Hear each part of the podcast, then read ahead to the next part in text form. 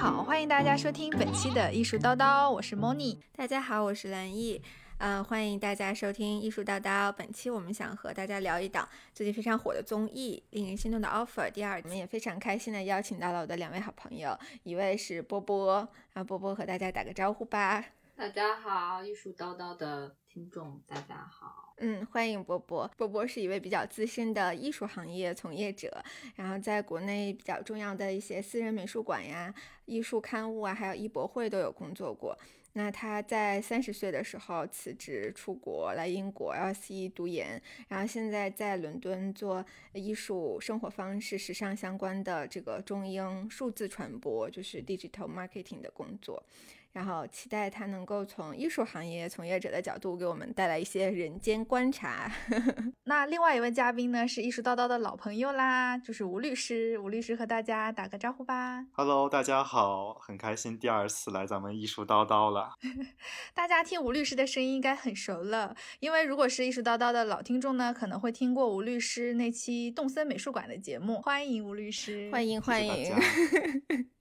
好的，那我就是先为还没有看过这个节目的听众简单的介绍一下啊。这个综艺呢是一个职场的真人秀节目，有八位刚刚毕业或者是即将毕业的实习生来到一家很好的律所君和。合作的和 律师事务所实习，然后一一个月以后呢，会有嗯两到三个人拿到最后的全职的 offer。棚内还有六位嘉宾在观察室里面对这些实习生他们的表现进行预测和评价。那我们这期节目主要是从艺术行业和法律行业，然后中国和英国这种不同的职场文化聊一聊我们的观察。那我就是。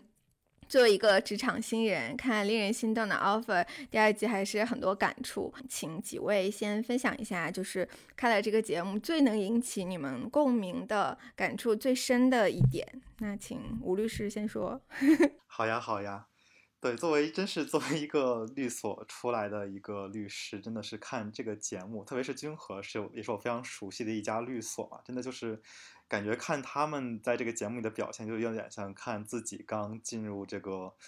红圈所当时的一个自己的状态一样，就是从刚开始的懵懵懂懂，然后和身边的实习生们一起成长，然后一起去做项目，到后来。也会面临着一些分别吧，就特别是我当时看到第五集，就是因为节目还是有一些淘汰跟新人进来嘛，所以说当时就看到有有两位实习生走的时候，我当时就真的很难过，就会联想起来自己当时身边很要好的实习生走的时候的那种那种感觉。嗯，那我们也请波波跟大家分享一下他在节目当中感触最深的一点吧。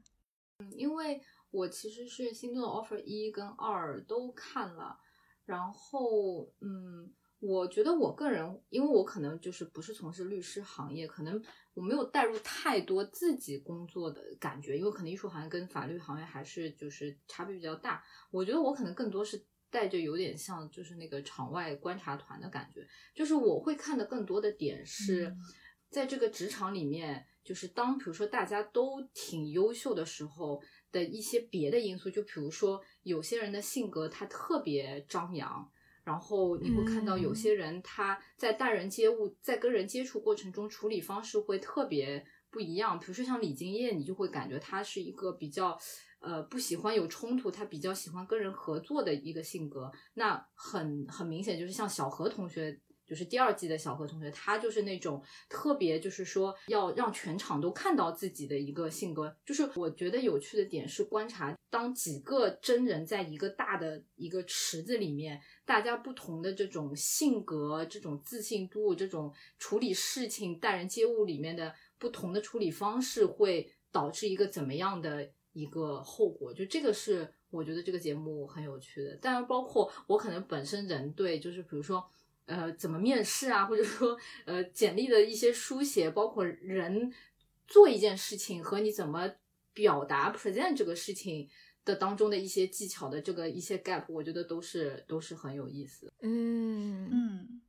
那我接着刚才波波说的，因为他也说到我的共鸣上，我觉得这个节目给了我两点收获。第一点收获其实就是面试，第二点是他们实习的这个全过程嘛。那收获主要是为什么呢？我能从第三方的视角看到整个过程。一开始我只是作为自己是面试者，那我也不知道面试官怎么看我，我也不知道自己表现如何。但是看了这个节目，你完全可以从一个观察者的角度看到怎么样的表现算是好的，怎么样的表现是需要进步，的然后。面试官是如何挑选你的？当然，这个东西其实相通的嘛。虽然讲的是律师行业，可是他分享给我们的职场干货，我觉得是很相通的。这是面试给我的收获。然后我在看节目当中也给了我很多收获。就是其实这么想，我也是职场新人，就刚入职也不久，有的时候也不太能看到自己身上的缺点。其实我反而是通过这个节目，从别人身上关照到了自己到底有哪些不足，会有哪些可以进步的地方。我觉得这是。这个节目交给我的，嗯嗯，那我们顺着节目就一起来聊一下其他更深的话题吧。先来问问吴律师好了，就是呃，实习律师的工作真的像节目当中展示的那样吗？有哪些工作技巧啊、工作技能和必备素质吗？嗯，我觉得这个节目其实整体拍的还是不错的。我记得我在看应该第一集的时候，他其实就有合伙人是提到了哈，就是律师他其实是分两个主要的部分，那一个是诉讼律师，那么诉讼律师就是大家可能比较常常规认识上的，可能就会代表当事人去去法庭去起诉应诉，再包括涉及到一些跟呃这种诉讼相关的事情，那可能都是诉讼律师一个主要的工作了。那么另一方面，更多数的其实可能是非诉律师。那他们呢，可能更倾向于是，呃，在商事领域去协助一个交易的完成。嗯，比如说像上市吗？可能就是职业生涯中也不会有去法庭的机会，他们可能就是在办公室里，那么和对方的律师和对方的这些专家们去做一个谈判呀也好。那么其实这两种律师呢，都是在呃律师职场中是比较多的。嗯，这个节目中，其实我从第一集看到第七集哈，因为它毕竟还是要更多的展现一个。嗯，律师之间这种对抗性、一种竞技性在，所以我觉得他的这种选材上还是会更倾向于去表现一些诉讼律师，那么就是可能会涉及到一些辩论啊，这样在节目效果上会更好一些哈。他还是更多的去体现诉讼律师的一种工作的状态。那么非诉律师可能平时会做的一些事情，当然我们也会说他会有一些谈判了，但更多的来说呢，诉讼律师会。更注重一些，比如说商事文件上的处理，这个对抗性没有诉讼律师这么强，所以说整体从节目的考虑上呢，还是说，呃，诉讼律师是更适合去拍这种职场真人秀的。哎，那就是像红圈所，就是诉讼业务占主体还是非诉业务占主体？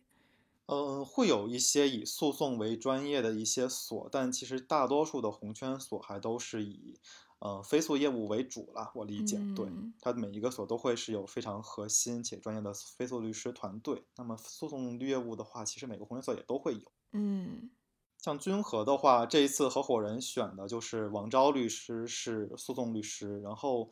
其他三位律师其实都是属于是非诉律师专业了，呃，但律师们其实对于这些诉讼的问题，你多少少你要懂一些，所以说其实你可以看到大家还都是在这个领域是非常专业的。因为英国的律师就是也是其实主要分两种，一种叫 solicitor，就相当于事务型律师，比如说我买房子啊，就是需要找这种律师；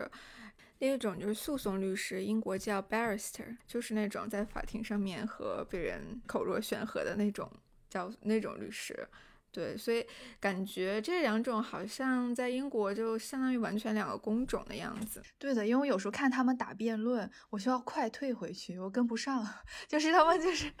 这个思维、这个逻辑实在是太紧凑、太紧密了。这也是让我另外一个收获，就是真的是律师方面的硬核知识点。对他们真的是辩论的人会很很强的。嗯，哎，你们有谁加入过辩论队吗？因为我本科是华政的哦，然后我其实有打过一个月的辩论，然后我记得那个是我刚进华政的第一个月，那你就是想各种的社团都 explore 一下，然后辩论又又是这种政法类学校的一个比较大大的一个重头的一个活动，然后就去参加了，参加了之后。首先那一个月你就感觉你不是来华政上学的，你是来华政打辩论的，因为他的那个训练强度非常非常的强，就是你下了课就去训练，下了课就去训练，然后他的那个。对抗性也很强，就是我其实一个月之后我就我就走了，就是因为我发现这好像不是我要的生活。但是就是你会发现，如果你长期在一个辩论的这个思维训练里面，你会有一个潜意识，就是说对方来了之后你就想反抗回去，你来了之后就想反抗回去。所以其实我们那个时候有有讨论过，就是说辩论可以带给你。的好的东西跟不好的东西，好的东西可能我觉得很明显，朱一轩他的这个心理素质非常非常的好，我感觉他不管他处在一个强势和弱势的一个辩论环境里面，他都可以急速的第一反应就回去。但是不太好的地方可能是你的这个思维就是长期会有对抗性的，但这个事情我觉得在工作里面就是它不是一个 necessary 一定是一个好的事情，对。很怕把那种辩论状态带入到生活当中，会不会就是线下也成为了这种人？就普通聊天可能也开始了辩论和 dis battle，是吧？会对自己的人格产生一些影响，对吗？这个真的是会的。对，对他经常打辩论的人，他有的时候就是喜欢和你较嘴。嗯。然后其实这个真的是诉讼律师很需要的一个方面哈，因为在法庭上，可能法官给你的思考时间不会特别多，法官会提出这个问题让你律师去回答。那么辩论，它会训练你的这种就是临场反应的能力，会训练你这种口才能力，它是非常适合诉讼律师的。然后很多红圈所的诉讼团队都是会从一些高校的辩论队里面直接去挖人。哦，明白。嗯，因为我刚关注到这个节目，其实是因为微博热搜上面有一个。王潇凡尔赛？因为王潇他就是刚从 斯坦福毕业，所以就是有一个学历上的光环。那就是想问一下吴律师，像你们红圈所，你你先说一下什么是红圈所嘛？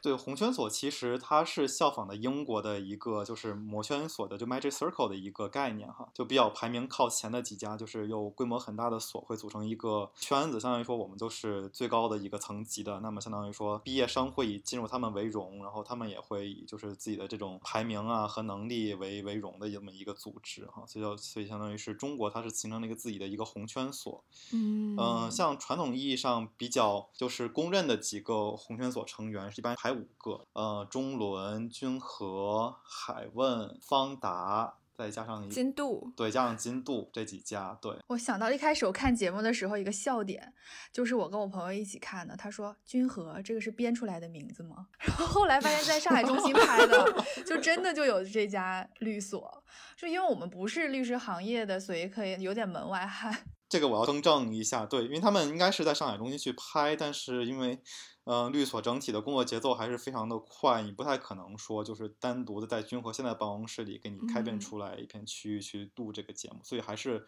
搭了一个外景的。这个我跟我跟在上海君和的小伙伴们 求证过，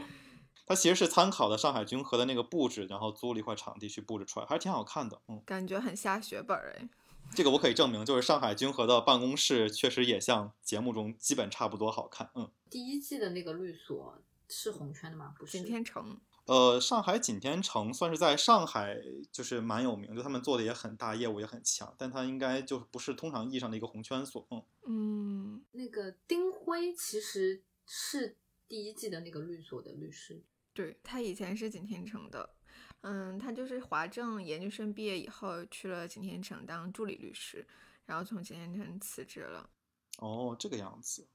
但是我很想能够说一点嘛，我觉得后面有一个律师找他聊，他被淘汰了之后说，我希望你以后不要总做这种破釜沉舟的事情。但是我其实还持不一样的意见，我觉得他挺有勇气的，他能够从原来的销售现在变成律师，然后自己有所追求，考上了研究生，而且非常坚定的想要选择律师这个职业。你在他离开的时候，其实不应该 从性质上定义他，就事论事就可以了。而且我挺支持丁辉的。我觉得丁辉已经是这个普通人破釜沉舟案例里面非常非常成功的一个案例了。因为我觉得很多人就是说，你在一个职场可能待到三四年、四五年，你都会去想说，哎，这个东西是我一开始要的吗？然后有的就比如说，如果是比较销售性质，可能这个工作本身不是那么那么的 exciting 的话，他可能很多人都会考虑说，哎，我要不要呃换一个跑道，我要不要重新来过？但首先就是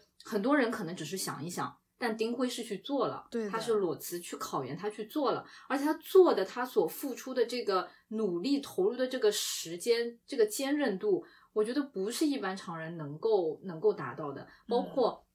他在华政读的时候，好，最后好像还是那个市优秀毕业生吧，就拿了国奖的。然后他能进景天城这样，虽然说不是红圈，但也是比如说上海比较知名的。这一路我觉得，就虽然说他在综艺里面可能拿的是一个哦普通人逆袭的一个剧本，但我觉得他已经不是一个普通人，他的这个投入的精力、能力、坚韧度，一切的一切。是的，那之前很多观众啊，或者是那些代教律师们对丁会有疑虑的一点，就是他的学历的问题。那就想请问一下吴律师，就是红圈所他招聘的门槛，就是对学历啊、以前的实习经历或者你简历是一个什么样的简历，包括在面试上面的一个问题。就你当时经历了什么？呃，对，我觉得其实就是这一期的实习生，虽然说网上有很多评论说就是他们的学历之类的可能不符合这种公务员所要求，但我个人觉得，好像他们基本上都是国内比较知名的这种政法院校，或者说是国外一些很有名的这种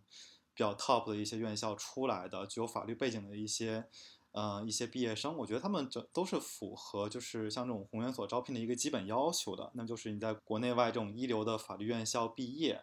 的这么一个基本的这种法律的这种教育背景的一个要求。然后在简历上的话，我其实，在看面试片的时候，我其实也收获蛮大的哈。就是他其实对里面，就是你应该如何去组织你的简历，然后你应该怎么去展现你的每一段的这个呃之前工作的一个经历也好，去展现你的之前的实习经历，你如何如何去。把你之前的这些经历去讲给你的这个面试官去听，我觉得这些其实真的是就是律师们真的会去会去问到，并且真的会很关注的一些事情。那我其实都是一边看着这个节目，我一边回想起我之前的一些面试经历，也算是一边看一边学习。对，嗯，而且真的对英文有那么高要求吗？因为君和整体他们的涉外业务还是会有很多的，当然他们希望你的英文是越好越好了，这样子你可以在处理一些跟呃国外客户去交流的时候，你会更加顺畅一些。但其实现在的话，整体的市场还是国内市场会更加的景气一点，那么它其实来说的话，可能对于英文的需求会少，这个可能根据不同的一些岗位会有不同的需求。嗯，但其实翻译工作是占到了你们工作的很大一部分吗？就是实习刚开始的时候，这个其实也分团队，就是像有的，比如说涉外业务比较多，那么就是实习生可能会承担比较重的这种翻译工作。我记得好像是在第四集还是第五集，张典大是给他们八个人布置了一个翻译的工作嘛。嗯，我猜测这个应该是他们就是的确是这个中医律师工作的一个任务哈，他就是在节目中就播出来了。但像君和的话，他也是有一个自己的一个翻译团队，他会先。如果是文件很长的话，他会用专业的律翻译团队先处理一下，然后律师再做一个复核。嗯，是这种情况。哦，哎，那你们比如说实习生如果要进所里的话，他面试要分几轮？呃，面试的话，因为君和之前招聘的流程基本上是先会有一个宣讲会，就是可能会先去各个高校先开宣讲会，然后收一波简历上来，然后呢会在君和去开一个就是。嗯，类似于这种见面会一样的一个性质，然后会让各个就是投简历的人在君和见一见，然后带他们来参观参观君和，然后会问问他们就是想投简历的一些方向。在飞速领域的话，它的方向是比较多的，那会问一下你的志愿。在之后可能会安排相对应的律师去进行一个面试。嗯，那么大概是两到三轮的一个面试的一个流程吧。因为时间比较久了，这每个所的情况可能也不是特别一样啊，这我大概的一个感觉。嗯。明白，因为我在面试当中有一点也印象特别深刻。一开始有一个面试者就是不确定哦，我爸妈想让我考公务员，但是呢，我也想试一试律师。其实我也拿到公务员的 offer 了，然后就来。那人家面试官就说：“你来干嘛来呢？我们让录不录取你呢？”但后面就是还有几个人就是说。我就是要做律师。我觉得这一点是不是在面试当中特别重要？就你在面试当中的时候有遇到过这个问题吗？说你的志向是不是就是成为一名优秀的律师？对，我觉得其实每一个合伙人他去招律师的时候，其实都非常会关注这一点，因为律师算是一个成长周期还蛮长的一个职业啊，并且他的其实是。可能你的付出跟你的回报都是很多，但真的是前期你要去投入很多很多的一个精力。就我不知道大家看到就是这些实习生们在前几集就熬夜甚至通宵是一种什么样的感觉哈？就确实我可以跟大家说，这个的确是红圈所律师的一个常态的状态，特别是到年底的时候，嗯，我身边的律师可能大多数都是，嗯，可能要九十点钟。才能下班，然后回家还要继续去加班，然后忙的话可能要到一两点才能睡觉嗯，可能会是一个比较长周期的一个状态。对，然后我也经历过一个很长很长的这么一个这么一个周期吧，嗯，我也算是，确实那一段时间会是比较崩溃的，嗯。而且给我感觉就律师超级忙，我不知道是综艺效果还是什么，他们没有时间玩手机，就没有时间回微信，就是从头一直忙到尾。我觉得节目中其实。体现出来，他们忙到不是特别的明显，呃，因为其实来说的话，节目中我估计只是拍了他们部分的工作内容，因为相对来说的话，可能可能是节目组安排了一些比较好去展示的内容会来播出来，就比如说我刚刚提到的一些跟诉讼相关的这种有对抗性的内容，他们会作为节目来播。但另外一些可能涉及到一些飞速的业务，像我记得比较清楚，就是第五集徐总刚刚走嘛，然后我记得是有实习生说啊，上午还听到徐总在给联交所打电话，我想哦，他们还真的是除了这些任务之外，他们是真的是在做一些律师交给他们的工作的，这件事我能确定的。嗯，所以说其实律师工作真正忙的时候，我觉得它其实是一种多线作战，就是你同时要。要应对很，你同时要应对很多很多的客户，同时理好每一个客户给你的一个 deadline 的一个时间，这样子其实是压力会很大的。像他们节目中展示的，可能就是一个，呃，时间周期很短。就比如说我今天派了活，明天就要这种情况，我个人理解是有，但其实是比较少的，因为客户也大概知道你这个活需要多长时间去做。那么真正忙的一点，可能就是说，因为你的客户很多，你需要在很多客户之间把你的这些事情。有条不紊的计划好，那么这个其实是的一个处理多线程作业的这么一个能力，其实是会比较有挑战性的一点。嗯，那我们来问一下今天的另外一位 嘉宾波波好了，请问一下，就是艺术行业的实习与工作和节目当中呈现这种律师的行业的工作有什么不一样吗？肯定不一样。嗯，我我觉得我我 对肯定不一样。我觉得我下面分享就是完全只基于我那个个人经验、个人经历过的事情。因为艺术行业首先也比较大，然后我可能呃首先在的是算比较偏啊当代艺术的这一个这一个范围。然后我进入艺术行业，我觉得比较早，我差不多是在我差不多可能是。一零一零年，甚至更早一些就开始在艺术行业实习了。那个时候呢，就是我觉得中国整个，尤其是当代艺术行业发展还是在一个非常呃初步的阶段。然后我记得我那个时候的在学校期间的两份实习，一份是呃我先去了一个呃美术馆做志愿者，然后因为做志愿者，然后我就认识了，比如说呃。志愿者通常都是在美术馆的，比如说教育部门、公教部门。然后我就认识了这个公教部门在职的工作的一个人，然后我就直接跟他说：“哎，我说那你们假期需不需要实习生？就是国内美术馆一方面也是因为它非盈利的性质，其实它长期是呃缺少这个劳动力的，所以我其实没有投简历，也没有，我记得也没有面试，我只是因为做志愿者的时候跟。”呃，在职的人认识，然后他觉得哦，我志愿者工作还可以，所以我就去做了这份实习。所以说我连这个竞争非常残酷的投简历啊、面试这些我都没有经历过，然后我就在那边做了一个假期的实习。然后第二个实习工作是一个完全就是我是在豆瓣上面看到的一个招聘，就那个时候我也想说，哎，学读书的时候，因为怎么说，我觉得呃，也可能是。读的这个院校，它不算是一个艺术特别强项的学校吧。反正在学校，我感觉并不能学到太多跟这个实际行业发生呃有关的事情。所以我就是呃，因为在我那个年代，豆瓣还算是一个 日均活跃用户比较多，然后也是比较针对就是文艺啊、演出啊、展览啊的一个平台，所以在那里还是能找到一些很有效的招聘信息。我也就是投了简历，然后就面试了一轮吧。当然那个画廊规模。比较小，然后我就去那边实习了，实习了得有半年吧。然后，呃，我实习到我后来，我我在艺术行业的第一份工作，其实也是就是运气非常好，就在那个美术馆的官网上看到有招聘，然后我就投了，投了我就是面试了一轮，我就进了。我觉得这个有运气好的部分，也有我进入行业比较早，那个时候竞争还不是那么激烈的原因。因为怎么说，在我在这个国内艺术行业工作了。差不多五年之后吧，你就是会发现这个其实，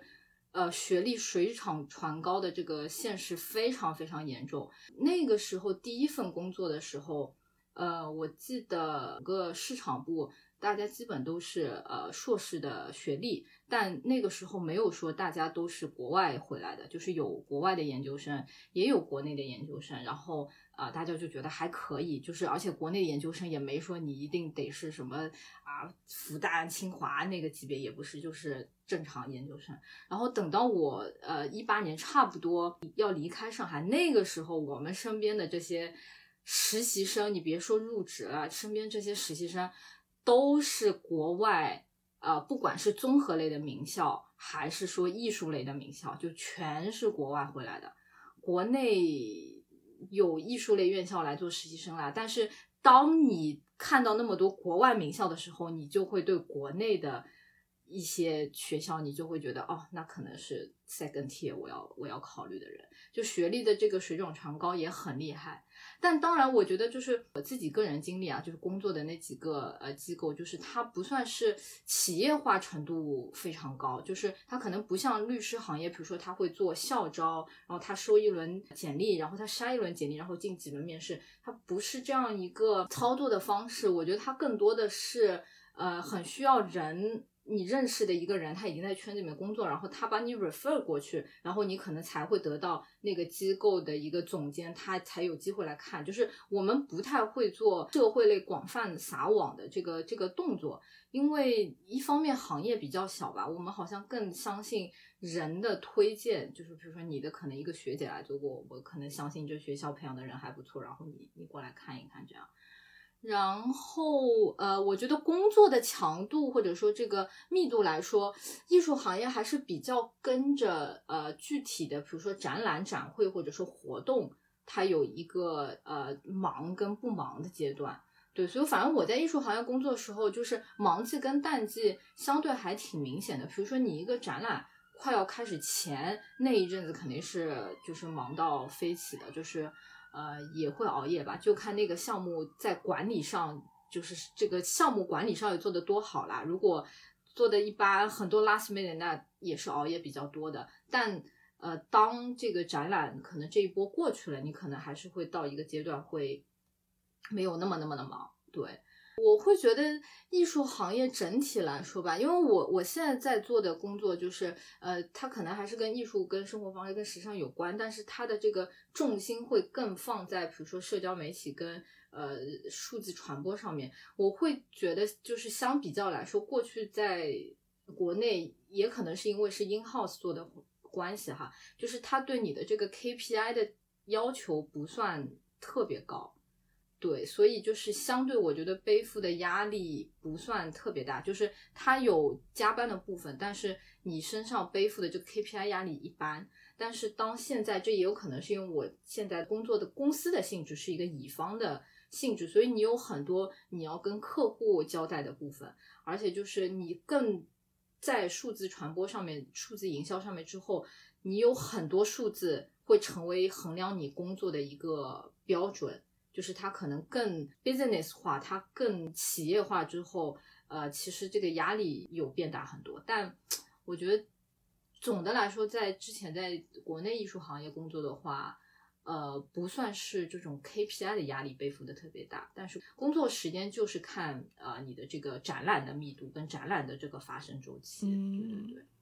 哎，那就是你刚才也说到艺术行业，它首先在呃进入的这个过程，就是竞争和其他行业，比如说法律或者是像互联网这种，呃，竞争的压力就没那么大。那相对来说，其实有一部分原因也是因为艺术行业的薪资水平是比较低的，特别是 和那个律师这样的专业人士相比，那艺术行业的从业者他的起薪可能一开始就是非常低，就像那个呃节目里面也说，像君和这种就属于两万元俱乐部，就是毕业起薪就有两万，但是对艺术行业来说，这基本上就是不太可能的，你可能干了五年都不一定到两万。那所以就是想问一下波波，像艺术行业从业者，对于如何能够通过提升自己的技能啊，然后去提高收入，因为其实还是有一部分的呃艺术行业的从业者，他是有一个较高的收入的，嗯。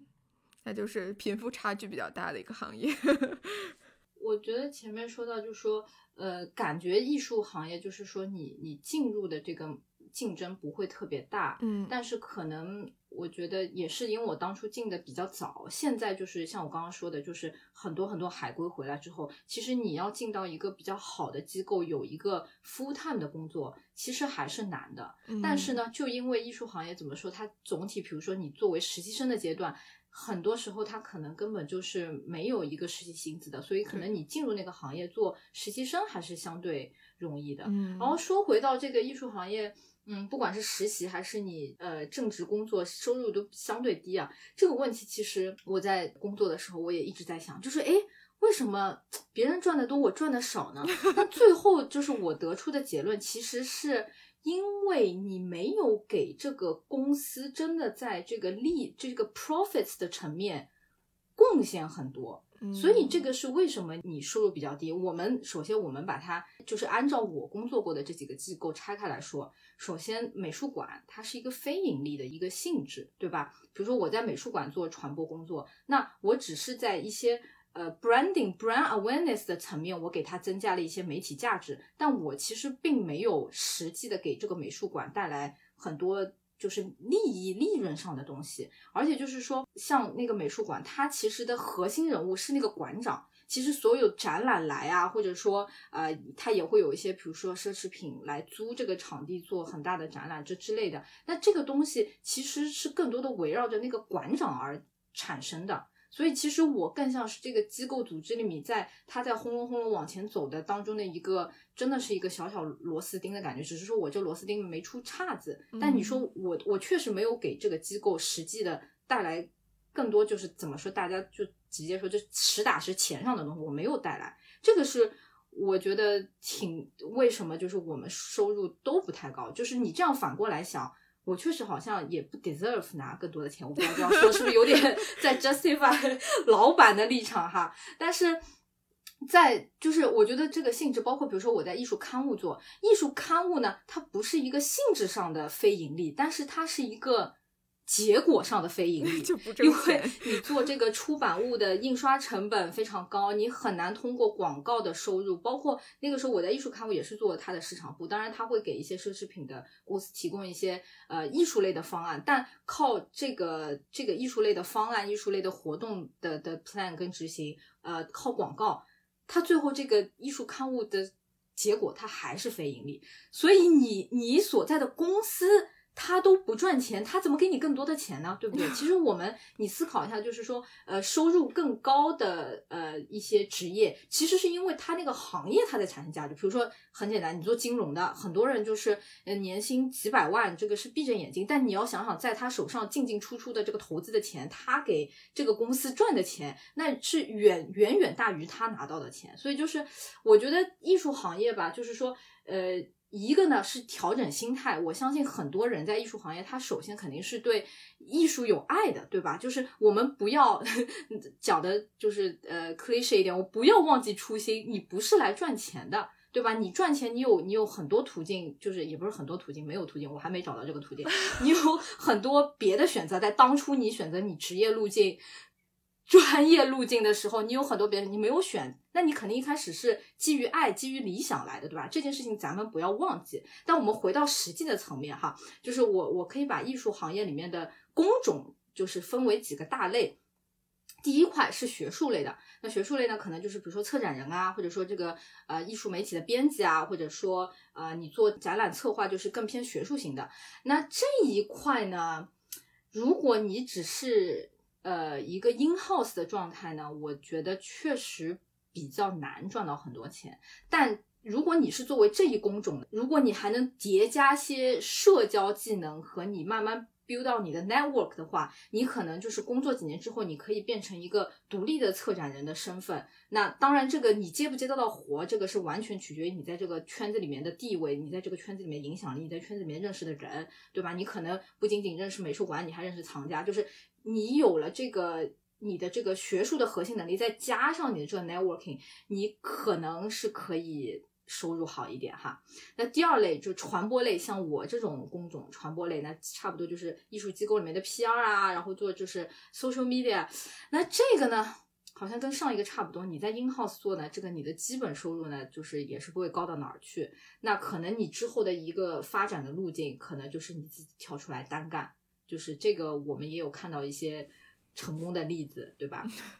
那这也是一个你能赚到更多钱的职业的发展路径。然后还有一类呢，就是可能更偏 production，就比如说你展览最后你要有一个落地这什么，那这个呢，哎，同样的在 in house 可能也也不是特别赚得到钱，你可能还是得想着自己做生意，但这个也是建立在你已经有经验了，你有核心技术，然后你有 networking，然后你自己跳出来做生意。然后最后一类，我觉得就是销售，是我当初在思考这个行业里面。我觉得相对是最能收入高的，因为这个你是直接能给你所在的，当然美术馆不呃美术馆也有可以这么分，就比如说你做画廊的销售，那你是实打实把人艺术家作品给卖出去了，艺术家跟画廊一分成，你实打实给这这个画廊带来利润了，然后你在这个卖的过程你也能分 commission，所以你不管是在一个画廊做 in house 的。销售还是你足够牛逼，你可以自己单独做，就是说像独立呃咨询人或者说独立艺术经纪人的话，这个收入是会大大上去。但我觉得这个东西也要反思一下自己性格是不是适合吧。反正我我是不适合的，就是就是，所以在这个艺术行业的这几个工种里面吧，最赚钱的不一定适合每一个人。所以我觉得归根结底，最后还是还是不忘初心吧。我只能。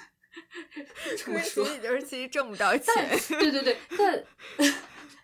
但就是呃，我觉得上面几大类，就是最后你能到发财的这个途径当中，有一个比较重要的，呃，我觉得其实更加是 networking，就是艺术行业是一个非常基于社交的一个行业。嗯，我倒是会觉得，就是说你具体的可能对艺术史某一个理论的掌握，它不一定是你赚钱里面的。核心，嗯，对，就是我觉得 networking 和你怎么 present 你自己可能是更重要。你要让人家觉得你牛逼，就你真有多少牛逼，我觉得不是这件事里面和我不知道我是不是在倡导一个 核心价值哈。但我觉得在工作里面，你好好的 present 你自己，包装你自己，做你自己的 PR，这个是很重要。这个是你不管你做一个明星策展人，还是一个明星公关，还是一个明星销售，都都很重要的。对，哎，刚才就是我们也提到了，吴律师也提到了，就是律师有的时候就真的会加班很严重的事情，所以就想问一下大家，你们加班吗？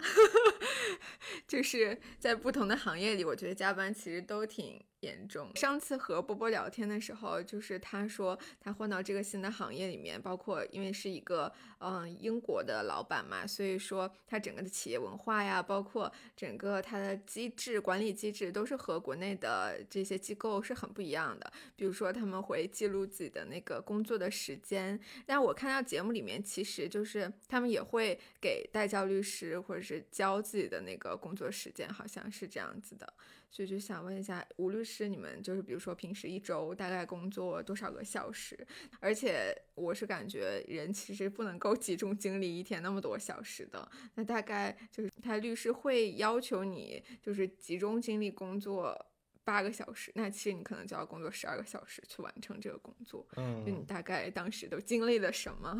呃，这个可以算一下，因为就是我了解到君和它的内部小时数要求是一千五百小时一年，这是一个底线要求，我可以除就是工作日五个小时吧，每天五点五个小时哦，对啊。这里是数学最差的一个人。对，这个一千五百小时 相对来说就是。呃，像律所的话，它会要求就是你每干一件事情，你都会需要在一个呃就是平台上记录你花了多少时间做了什么事情。一方面呢是方便组里的上级律师们去就是相当于是就是了解到你在做什么，然后你的一个时间安排是怎么样的，以及你的效率如何。另外一方面呢，就是律师很多是按照小时给客户去计费，那么你的在这里记的小时数会作为向客户收费的一个凭证。基本上是这个情况，嗯。哦，那你和波波的情况还蛮相似的诶。因为对，就也是涉及到不同客户，嗯，每个月的服务费不一样，他就是最后得给客户一个理由，就是为什么呃你给的这些这些钱是得到这些东西，那这些这些时间分别花在了什么东西上面？但我不知道你，因为这件事情对我来说是一个。非常非常新的事情，我觉得这个也是有甲乙方工作性质的问题吧。就是之前在甲方的时候，其实就是整一个团队的目的就是说，我们就把这个事情做到我们满意为止，不管花多少时间。但现在你在一个呃客户跟乙方的关系里面，这个操作方式就不是特别成立。然后另外一个方式，你会发现，当你开始录入时间的时候，你就发现这个每天。差不多六小时的工作，你就是没有办法在下班之前做成的。你有这个困惑吗，吴律师？对，因为这里的就是一千五百小时这个时间，可能仅仅是你跟客户去收费的一个时间。那么，比如说你可能在给客户做工作之前，你需要自己像。嗯，像这个综艺里面的律师、实习生律师们一样，你需要自己先去做研究，自己先去学习这个领域，因为律师也是一个持续学习的一个职业。那么可能这些时间你就没有办法去计入进去。那么其实，啊，就是律师实际花在这一个项上的时间会更多一些。就是相较它的这个要求来说，不是每一个小时数都合适去记进去，以及包括就合适去向客户去收费的。像另外一方面的话，就是。嗯，虽然说小时是一个比较常见的一种计费方式哈，但其实，呃，在国内来说哈，我个人的感觉还是大家更倾向于按一个项目去收一个整体的价格。就是大家其实国内的甲方们按小时付费的意愿不是特别的强烈，他还是希望说我的一个项目做好，我收多少钱。嗯，对，因为感觉按小时的一个工作方式，会觉得，哎，你做到这点儿，你你如果还没。做到位，你就要走了。对，按小时收费，相对来说收的会多。像有的客户会认为你对他是一定是一个第一响应的一个角色，那对于你的要求，对你的质量的要求，其实都是会更高一些。嗯。哦，对哈，我以为我一开始以为就是记录自己的工作时间，比如说 如果超出了正常每天八个小时，是会给加班费啥的。我以为是这个 原理，没想到是就是给客户的。哎，所以你们会给加班费吗？基本上律师这个行业不太有加班费。嗯，因为我看那个综艺节目嘛，然后弹幕里就说，律师下班这么晚，可以用法律保护自己吗？可以要加班费吗？就 argue 一下。像疫情期间这一年的话，很多都是开始去尝试在家工作。在家工作和在办公室工作，他的工作时长其实是有变长了还是变短了？还是说，我就感觉好像在家工作的话，工作和生活就很难去分开。嗯，不知道你们有没有什么 体会？我先说吧，我我真的挺赞同蓝毅的观点的。对我，因为我年初的时候也是北京那会儿是疫情比较严重。我们差不多是三月初开始正式恢复工作，然后基本上到五月之前都是在家办公。嗯，我个人其实是不是特别喜欢在家办公哈？因为，呃，在家办公一方面你的生活跟工作本身的律师的这两个就是比较难区分的。你在家办公的话，基本上你的连工作跟生活的地点都是一模一样的，你就会真的觉得你的一整天都是沉浸在工作之中，就完全没有自己的生活了。这个是我的第一点。另外一方面，其实，在单位办公的话，你还有很多的你的同事，然后有很多的其他的小伙伴，你们可以一起去交流一些问题，可以一起去聊聊天，就像他们那个综艺里面拍的一样，就大家在一起总是很欢乐的。所以这是我也是就很喜欢在单位去办公的一点，就是你的周围都是和你一样的律师，你干起活来也挺带劲儿的。嗯。对我也是觉得，嗯，像刚刚吴律师说的，就是你在家办公少了很多跟同事 small talk 的机会，就是有些事儿，你你如果还得约他时间打电话聊那事儿，就变成了一个特别正式的事儿。但有一些，就比如说他在做别的项目的时候的一些小经历或者是小吐槽，你可能跟他一起倒个水，一起吃个饭，就就聊完了。但现在就是。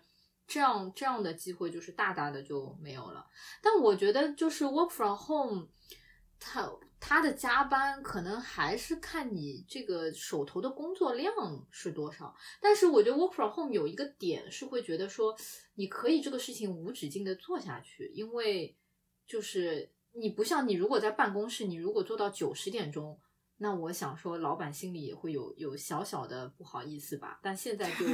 不太会不好意思，因为你你在家里，你一步就能 迈去厨房，一步就能迈去床上。嗯，对。还有一个，我就觉得其实 work from home 家里有时候干扰因素也会有些有些多吧。就是你有时候觉得说，哎，我可能我得把这家务干了，或者说。啊，我的我的 partner 回来，他买了很多东西，他想让我用酒精擦一擦。然后我觉得我在做事儿呢，他他觉得那你在家呢，你可以来帮我擦，就是也会有很多干扰因素。我觉得最后长期来说，我可能会想要一个结合吧，就是 work from home 肯定有它优势，就我不用通勤，我可以多睡一会儿，这肯定我我觉得挺挺挺快乐。我还有个猫陪着我，就挺快乐。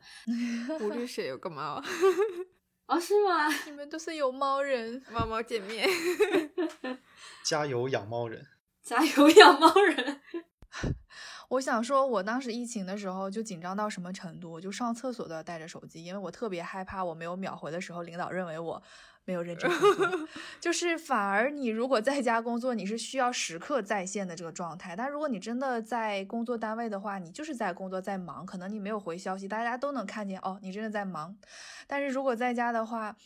就神经非常紧张，而且也会工作到。呃，十一二点这样，但是你正常上班的也就五点钟就下班了。那我们可以分别都聊一聊为什么选择了现在的这个工作，呃，觉得能不能实现自我价值？先从吴律师开始吧。对，因为相对来说的话，其实律师还是就是从法学院校毕业之后，蛮多人都会首先去尝试的一个职业吧。像诉讼律师的话，可能如果你对这种民法、对这种商法很感兴趣，那么你每天都在运用这些知识，然后运用你的知识去创造一些价值，那可能就是很适合你的一份工作了。那非诉律师可能会跟学校里面的，嗯，学习到的知识会有些区别，因为实务跟教学还是。会不太一样的，但是整体来说的话，你也是在一个快速学习成长的过程之中，然后它的成长路径相较其他的职业来说还是会更快，但它节奏也更紧密一些。所以说，其实律师是很多法学院校的毕业生会首先去尝试的一个选择吧。个人的话，我感觉自己其实还挺从众的，就是可能算是选了一个 毕业之后就是绝大多数人都会去做的一种选择。对，可能还是希望自己。能够更快的去发展，我个人理解。嗯，那波波呢？嗯，我其实，我其实当时选大学专业的时候，就是我虽然本科是在华政读的，但我那个时候其实选的就是一个非法非法专业。非法专业。我那时候就是 选的，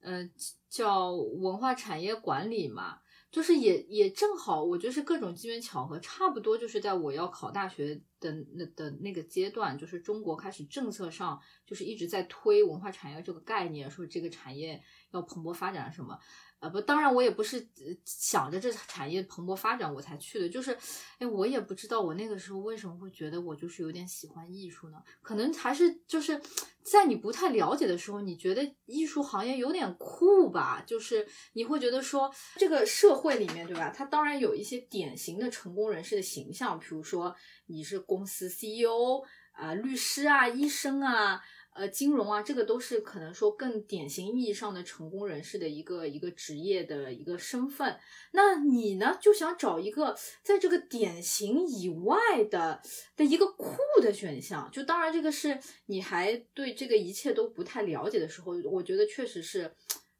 对，为了酷，为了感觉自己酷酷的选的那个大方向。我自己那个时候去去看了很多书，然后看看展览啊，或者说看话剧啊，看很多。就是就是实打实的这个这个作品本身，那在那个过程里面呢，我觉得就说，呃，当然那个时候还没有进入到行业，那个时候还更是可能艺术作品本身带给我的一些东西。就是说，当然它除了美学上，我觉得喜欢艺术人可能，呃，根本上大家可能都是喜欢嗯一些美的东西，这个是美学层面上的东西。另一个方面呢，就是我觉得我喜欢艺术的方面，其实是它。嗯，能给这个社会主流的这个这个叙事提供另另一种可能性的这个这个价值，这个是我一直在就是说是我核心喜欢艺术的原因。但然后呢，你因为带着这样的一个喜好去工作的时候，你就会发现你在真的这个日常工作里面的时候呢，你喜欢他的这个东西是这个你日常工作不会。直接带给你的，然后我这几年也是在感觉说，嗯，就其实我根本上喜欢的是一个去对抗主流叙事的一个形式，它可它可以是视觉艺术，它可以它也可以是别的东西，它也可以是 NGO，它也可能是某一个行业里面的比较另类的企业，就是这些东西它其实都能提供另一种叙事。但你在艺术行业真正工作的时候呢，它其实还是怎么说？就比如说，如果你在艺术行业做 PR 吧，其实，呃，你的工作本质还是 PR 做做社交媒体，只是说你 deal with 的这个素材它是展览，它是作品。但我我不得不说啊，就是这个东西还是能带给我一些愉悦感的，因为我其实真正真正工作的第一份工作不是在艺术行业，我是那个时候是给。呃，也是一个乙方，是给呃奢侈品公司做做活动。那我我那个时候会觉得说，哎，我做活动本身可能跟我做展览 production 它有相似的地方，但是你做展览，你可能就是呃会接触到更多这个艺术家的理念啊，或者说这个作品的东西。但你做比如奢侈品的活动，你可能接触到的东西更更商业一些。就我还是不得不说，就是艺术作品展览本身还是会带给我愉悦的。但是你在具体过程当中，呃。也可能因为我的工种不是学术学术类的哈，我相信就是如果你在艺术行业还是做一个相对更学术的一个研究的话，可能那些东西带给你的愉悦感是会更强一些。但当我可能做的工种呃不是那么那么那么艺术行业里面的实际的内容型的话，那我可能之前对这个艺术的一个理想化的想象不能在每天的工作当中给我。但是我我还发现就是说艺术行业。能带给我一个很很大的东西，就是因为我也可能在一些呃非艺术行业也有一些呃工作的经验什么的，我会发现就是你还是能在艺术行业碰到志同道合的人，就这个我觉得是艺术行业一个很大很大的价值。他可能不就是我倒不一定说啊，我在这个艺术机构工作啊，我今天碰到一个特别牛逼的策展人艺术家，我觉得那个东西给我带来很多爽点，不是？我倒是发现，就说你。因为艺术行业就像我刚刚说的，它是一个很靠爱发电的行业，大家都是就是本着一开始喜欢才来做这行业，可能跟相对可能跟别的行业，你可能更谋求一个，比如说呃这个成功的一个路径，它可能不太一样。所以老实说，我现在我我可以说，几乎我所有的。好朋友好像都是 艺术行业，就你还是发现，在这行业工作的人，你们会聊得更投机，你们的价值观会更相似，你们容易走得很近，你们不用说很多东西，差不多知道大家都是气味相同的人。就这个东西，我可能觉得比我实际工作，比如说你接触一个特别牛逼的大展览，或者说接加了一个什么艺术家微信来说更可贵吧。对。那我觉得就是感觉好像，嗯，就是从学生一直到进入职场，就是职业的选择有几个机会嘛。一第一个肯定是就是在大学选专业的时候，就比如说，有的人像我读文科，其实也没有什么选择。就比如说学去学会计，然后或者是去读法律，很多同学都去读法律。然后再有一些社科、文史类的，这些就是以后比如说从事老做老师啊，或者是做什么进媒体、做编辑啊之类的这些工作。就其实这个选择还是比较有限的，因为我当时比较明确的有一点就是我不太想做，嗯，就是金融相关的工作，然后也就也是选了一个自己比较喜欢的，因为我觉得一开始就是这可能和家里有比较有关系，就家里会跟我说，如果你好好学习的话，你就会有更多的选择。后来我发现好像也不是样子，然后然后但是我还是一直秉持一个理念，就是想说，如果那个还是。有能力的话，还是想要从事一些自己比较真正感兴趣的东西，而不是说为生计所迫，然后去从事什么工作。但是那第二次就是在选择职业的时候，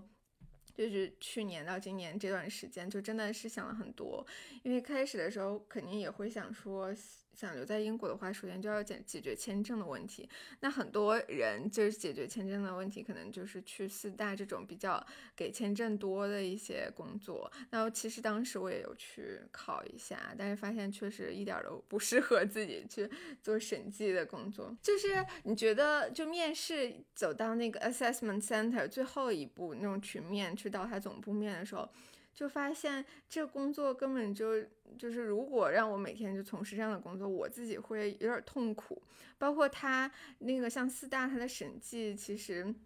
是个两到三年的那种项目嘛，就相当于他培养你，让你不管你是以前是学什么专业，他就培养你，让你变成一个审计师。然后你在在这两年到三年期间，你要通过多少门考试，这样子，嗯，就相当于重重新再学了一个专业，但是。这个专业它是有人付你钱的，其实你就是给资本家打工嘛，就是这样子，嗯，然后。肯定也是和你自己的性格啊什么都有关系的。还有就是很多人就选择考公务员或者是去大厂。其实我觉得现在真的竞争好激烈呀，就感觉这些选择和考研它的那个难度都变成了类似的。我就是我觉得我是有一点那个逃避，就这种很激烈的竞争。嗯，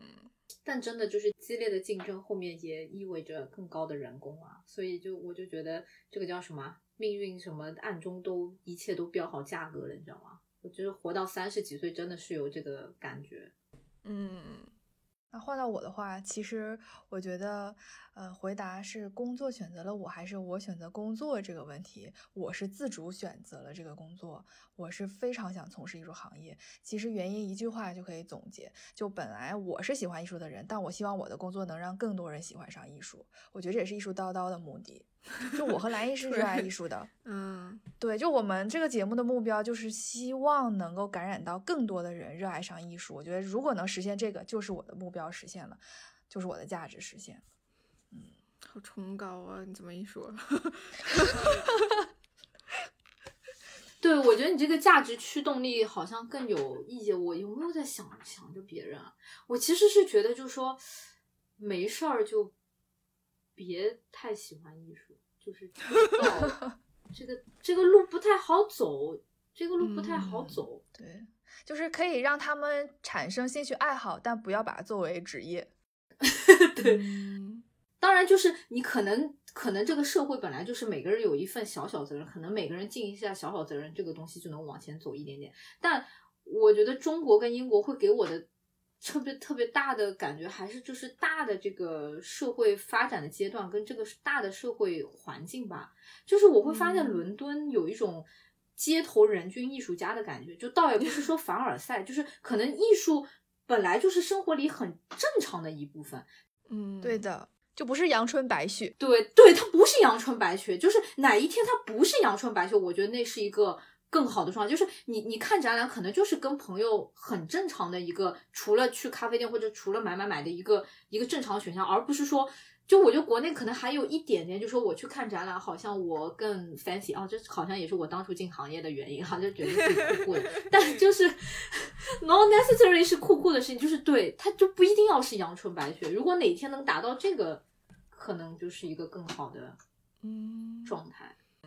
今天非常感谢两位嘉宾波波和吴律师来和我们一起聊聊这个综艺《令人心动的 offer》第二季。那也感谢各位听众收听本期的艺术叨叨。不知道对初入职场的你，或者是即将进入职场的你，有没有什么收获呢？那你进入职场以后有学到哪些道理呢？欢迎大家在评论区和我们分享。那感谢大家收听本期艺术叨叨，然后也感谢吴律师和波波做客本期，谢谢二位，拜拜，拜拜，我们下期见。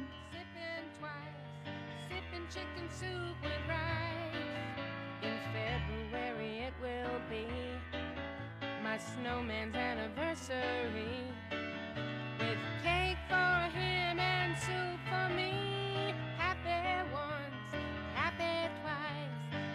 chicken soup with rice.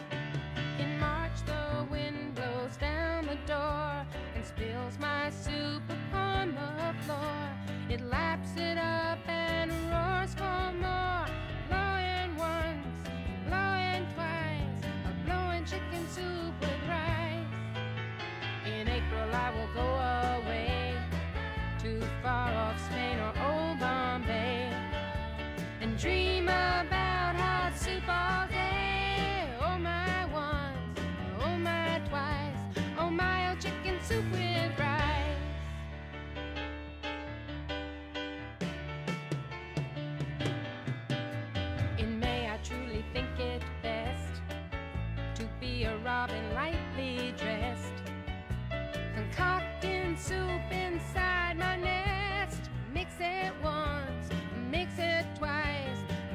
chicken soup with rice.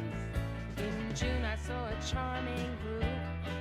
of roses all begin to droop. I pepped them up with chicken soup. Sprinkle once, sprinkle twice, sprinkle chicken soup with rice. In July, I'll take a peep into the cool and fishy deep where chicken soup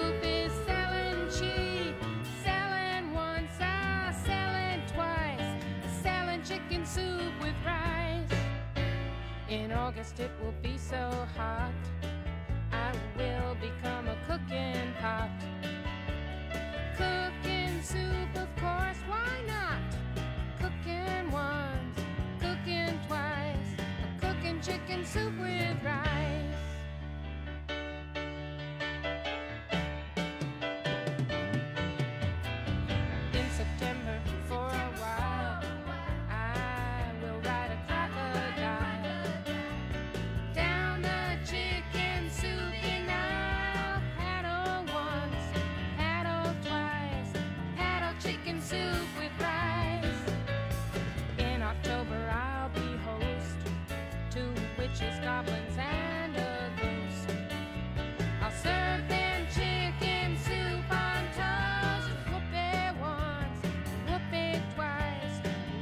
chicken soup with